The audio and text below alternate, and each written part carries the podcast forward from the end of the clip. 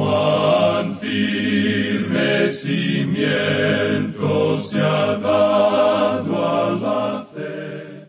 A través de la Biblia, un análisis de la Biblia libro por libro que le ayudará a crecer espiritualmente. Estos estudios fueron diseñados por el doctor J. Vernon McGee. Acompáñenos en este fascinante recorrido a través de la Biblia. La palabra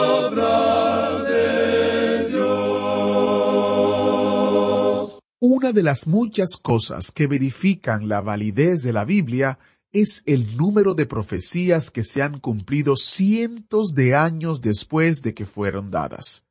Hoy vamos a considerar alguna de estas profecías mientras abrimos nuestras Biblias en Jeremías 49, versículo 7. Antes de entrar en el estudio de hoy, quiero recordarles que estamos celebrando el 50 aniversario de A través de la Biblia en español que celebramos este año 2023. Durante todo este año hemos estado celebrando la fidelidad de Dios.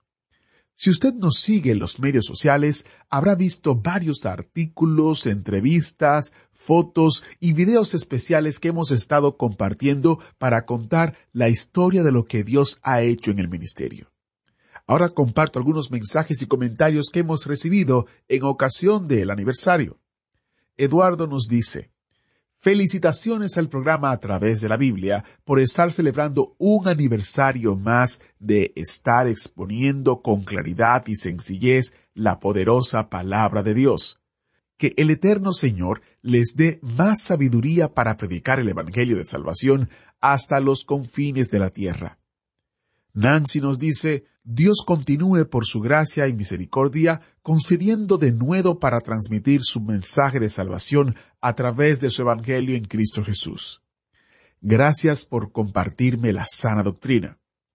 Víctor, en Ecuador, nos dice, Agradezco a Dios escuchar estos mensajes bíblicos que enseñan la verdad de Dios y su palabra. Es grandioso cómo Dios usa este programa para alimentar mi vida pienso que ustedes también han logrado cumplir la orden de ir y predicar este Evangelio a todo el mundo.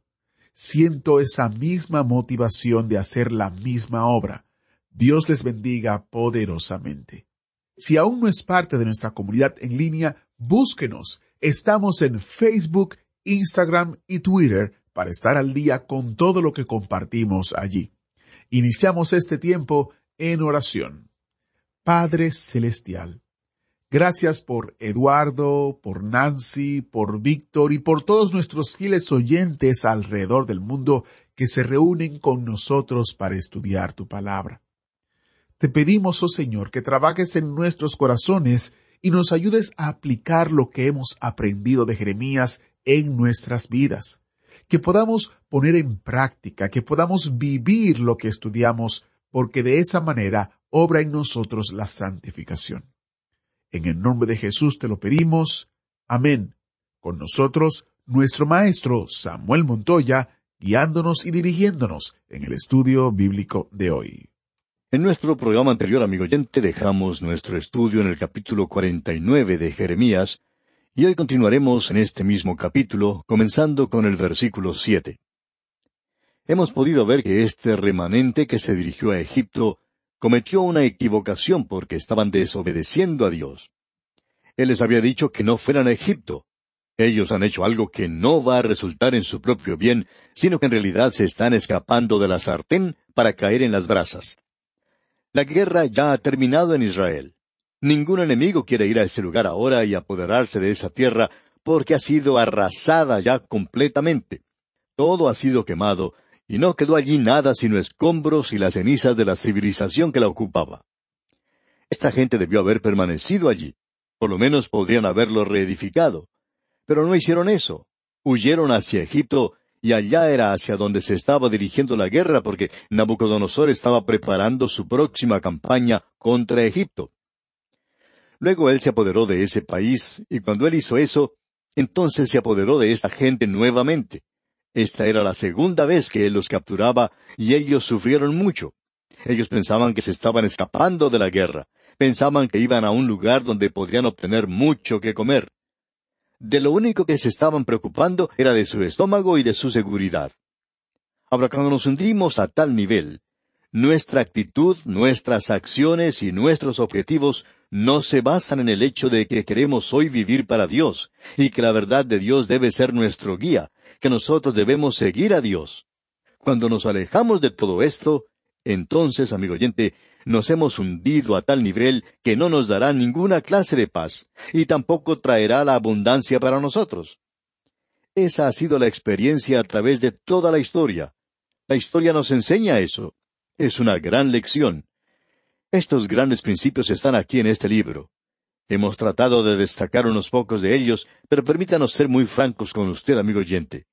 Nos sentimos como que hemos estado parados al margen de las cosas aquí, y que en realidad no hemos podido entrar a considerar algunas de las grandes verdades que Dios tiene aquí para nosotros.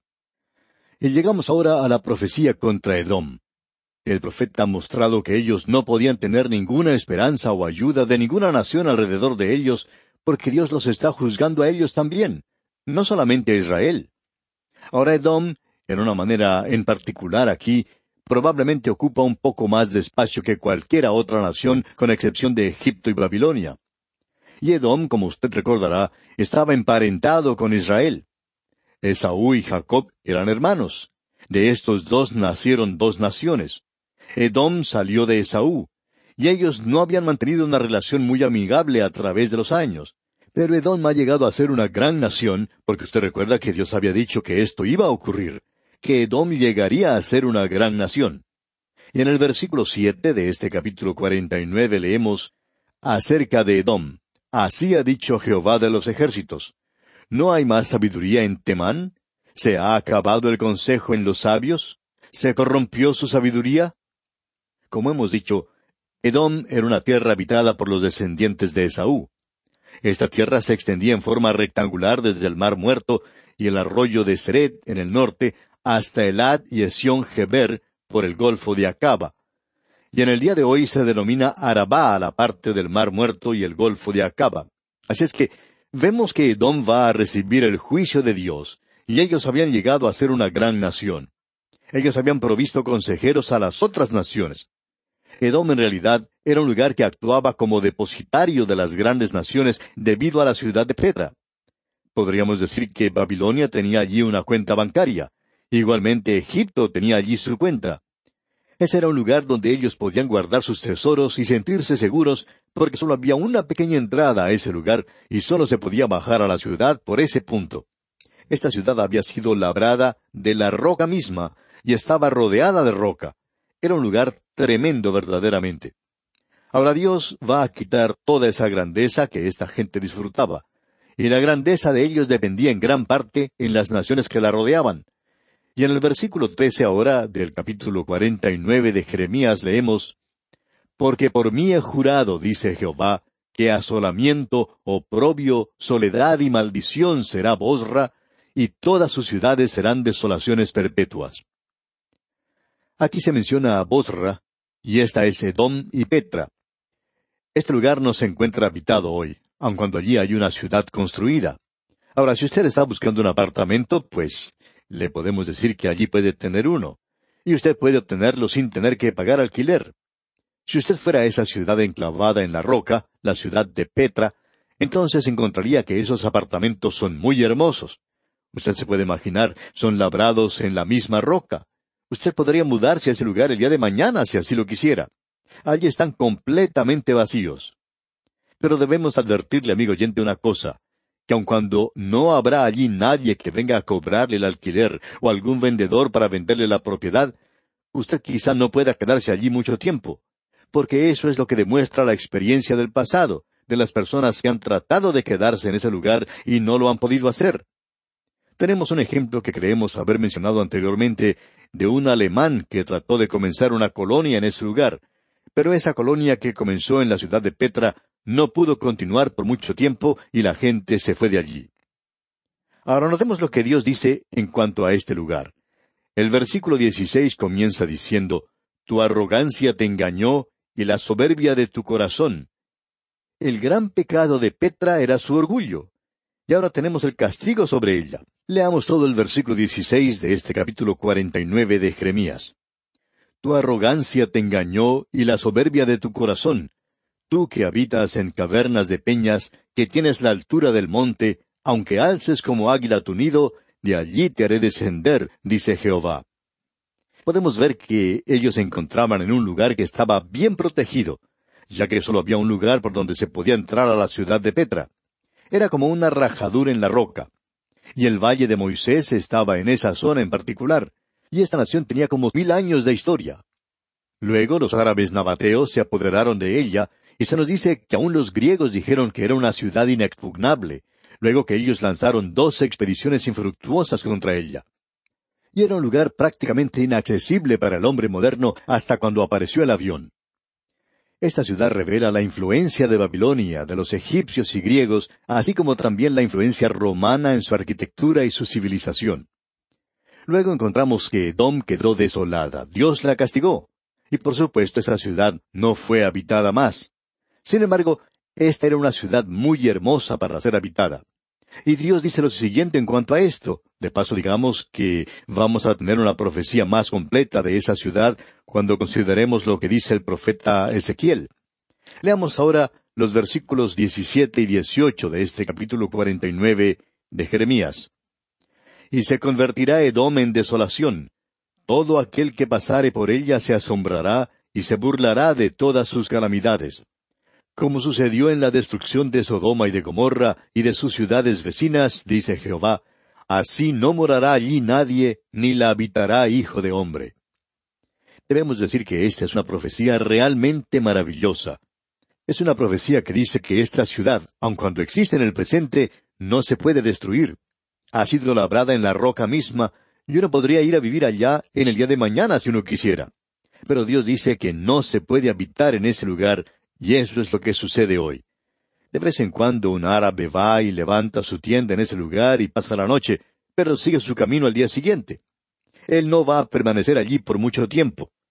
Existen algunas razones supersticiosas en cuanto a esto. Y aunque los alemanes no tenían supersticiones y establecieron allí una colonia, ésta no duró mucho tiempo.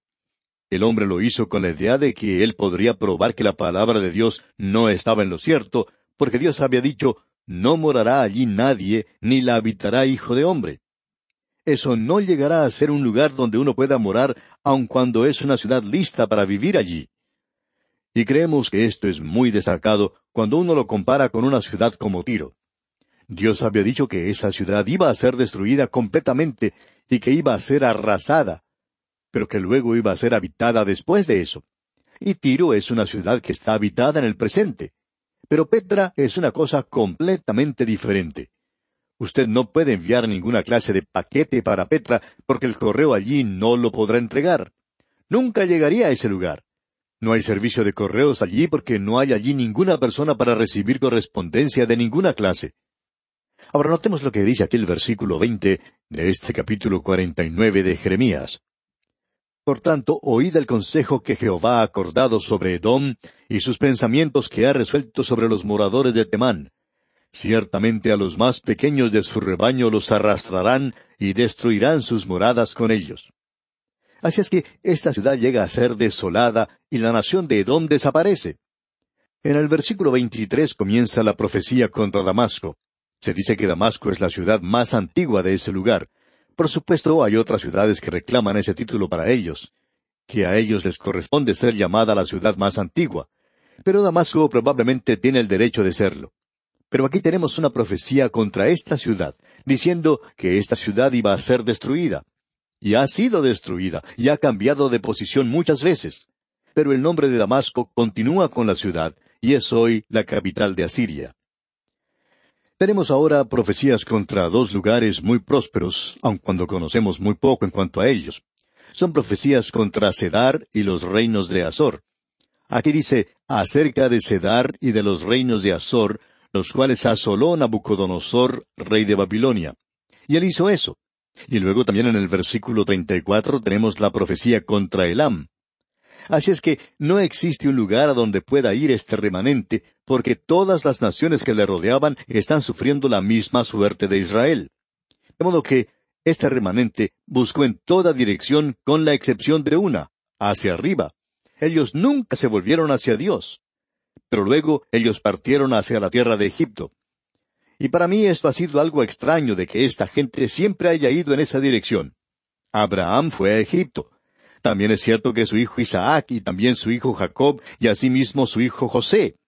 Por supuesto que estos son hijos, nietos, bisnietos y tataranietos, pero todos ellos están en este linaje y todos ellos fueron a la tierra de Egipto. Allí fue donde llegaron a parar. Entonces encontramos que la nación de Israel una y otra vez hizo la paz con Egipto y podemos decir que aún en el presente están teniendo problemas con ellos. Ahora en los capítulos cincuenta y cincuenta y uno encontramos una profecía contra la nación que en ese momento era la nación más grande del mundo. Fue el primer gran poder mundial y esta nación va a ser destruida. El castigo llegará sobre esta nación. Y vamos a destacar algunos puntos sobresalientes nada más. En el capítulo cincuenta, en el primer versículo leemos, Palabra que habló Jehová contra Babilonia, contra la tierra de los caldeos, por medio del profeta Jeremías. Hasta este instante parecería que Israel iba a desaparecer y que Babilonia iba a continuar. Pero Dios dice que Babilonia va a ser destruida. Y en el versículo cuatro de este mismo capítulo cincuenta leemos En aquellos días y en aquel tiempo, dice Jehová, vendrán los hijos de Israel, ellos y los hijos de Judá juntamente, e irán andando y llorando, y buscarán a Jehová su Dios. Esto es algo que continúa hasta el futuro. Preguntarán por el camino de Sión, y ellos van a regresar allí, y Dios dice que Él tiene la intención de destruir a Babilonia. Ahora en el versículo nueve leemos, Porque yo levanto y hago subir contra Babilonia reunión de grandes pueblos de la tierra del norte. Desde allí se prepararán contra ella y será tomada. Sus flechas son como de valiente diestro que no volverá vacío. Los medos y los persas llegaron y los destruyeron. Fue una maniobra muy inteligente la que hizo ese general Gobrías cuando se apoderó de esta gente y él los tomó prisioneros. Esta es una declaración realmente tremenda, que los medos y los persas iban a destruir a Babilonia. Y en el versículo trece de este capítulo cincuenta leemos, Por la ira de Jehová no será habitada, sino será asolada toda ella. Todo hombre que pasare por Babilonia se asombrará y se burlará de sus calamidades. Esa profecía fue cumplida literalmente.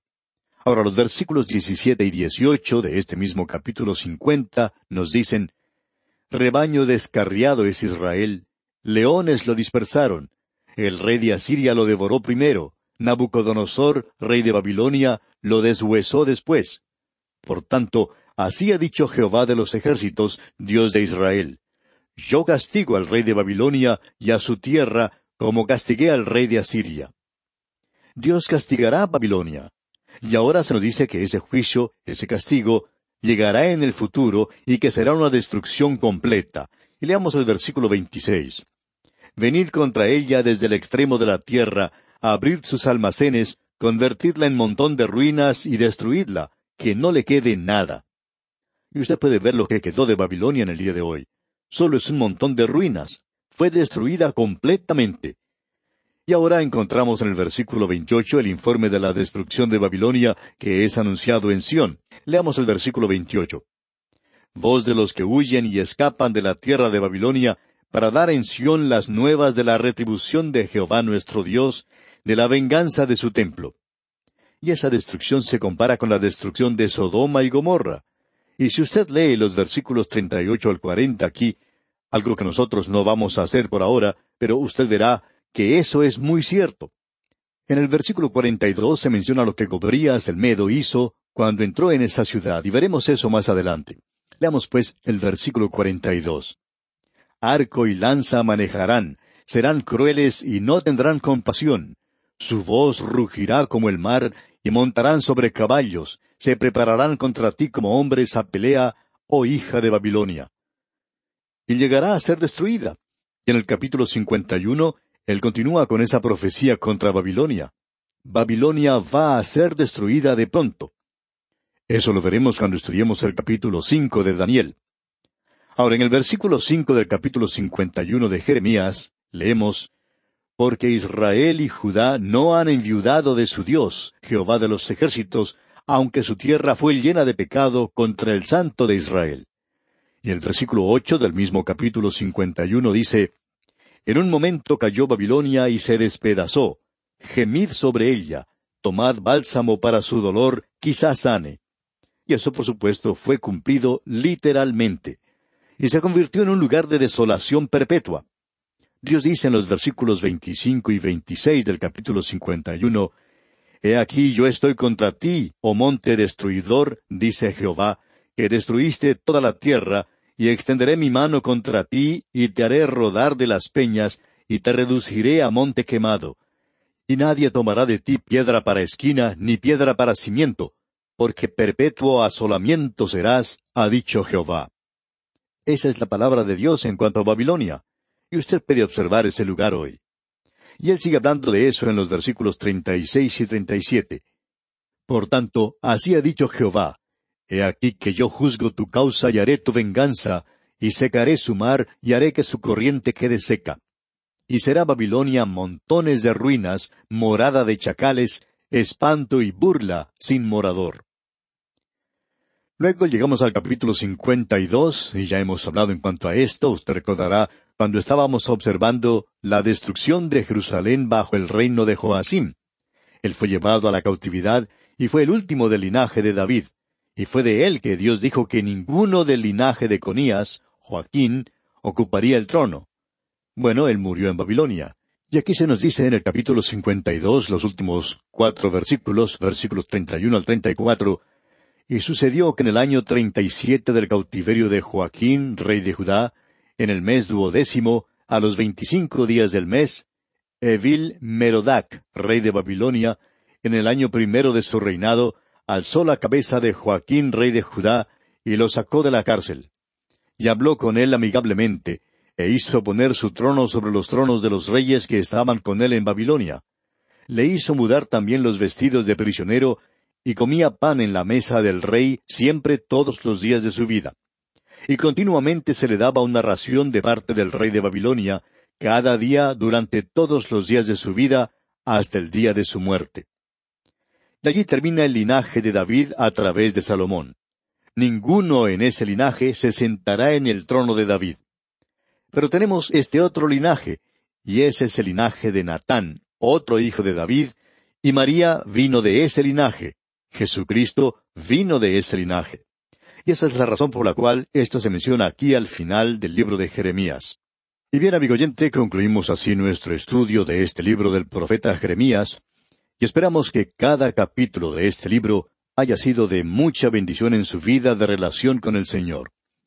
Dios mediante, en nuestro próximo programa, continuaremos avanzando por el Antiguo Testamento y entraremos a estudiar el libro de lamentaciones, que normal y lógicamente sigue a este libro de Jeremías.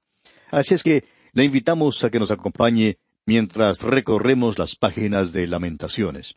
Será pues hasta nuestro próximo programa, amigo oyente, y es nuestra oración que el Señor le bendiga ricamente. Agradecemos que nos acompañara en el estudio de hoy. Le invitamos a que visite nuestro sitio en internet a través de la biblia.org. Ahí puede suscribirse para recibir las notas y bosquejos de lo que estamos estudiando y noticias del ministerio. También encontrará la variedad de libros y materiales gratuitos que tenemos para usted. El sitio es a través de la biblia.org. Todo lo que hacemos es posible gracias al Señor y a personas como usted que se unen a nosotros en la obra de llevar la palabra entera al mundo entero. A través de la Biblia es una producción de Radio Transmundial.